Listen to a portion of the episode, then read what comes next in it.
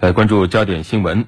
昨天，中国外交部长王毅同印度外长苏杰生通电话。王毅在电话中表示，六月十五号晚，印方一线边防部队公然打破双方军长级会晤达成的共识，在加勒万河谷现地局势已经趋缓情况下，再次跨越实控线蓄意挑衅，甚至暴力攻击中方前往现地交涉的官兵，进而引发激烈肢体冲突，造成人员伤亡。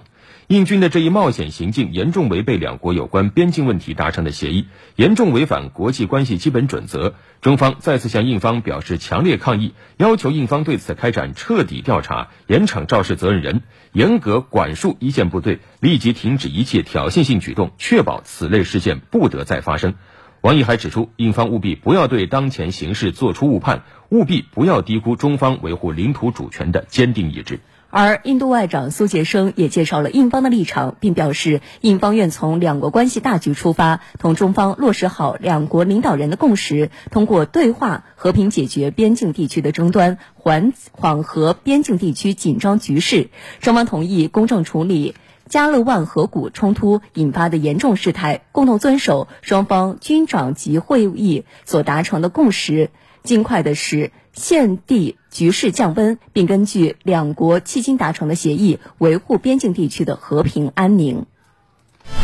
湖北之声，焦点时刻。近日，在海拔四千七百米的宁青唐古拉山脉南麓。西藏军区某旅组织了远火、陆航、地导等诸兵种编成的联合战斗群，实施了立体靶点实兵实弹演练，检验部队在高原环境下的联合作战能力。来详细了解。各位严格注意，按计划开始信火一体打击。按照命令，各兵种快速展开。侦察分队利用无人机侦测目标情况，为火力打击提供信息保障。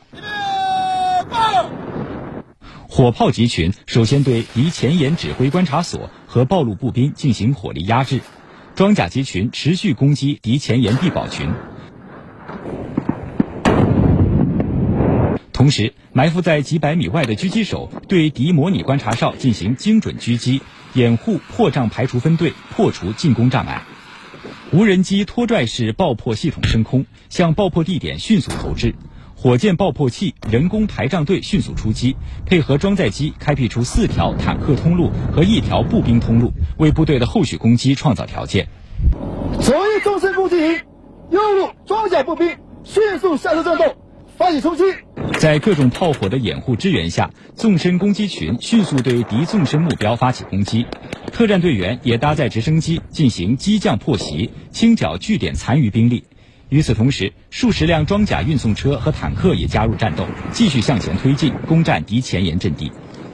目标击射去，查理松，放。防空火力队发现敌武装直升机袭扰，立即抢占先机，对来袭敌机进行打击。随后，联合战斗群在装甲集群的掩护下，对敌指挥所发起最后立体火力打击。此次演练共设置各类型靶标一千余个。全面检验了各类型火力的打击效能和部队在高海拔地区的突击能力。这次演练采取全域联合打击、立体突入多空的战法，运用弹炮结合、精准狙杀、无人平台、查打一体的打法，让联合战术训练走深走实，为我们完成多样化。使命任务奠定了坚实基础。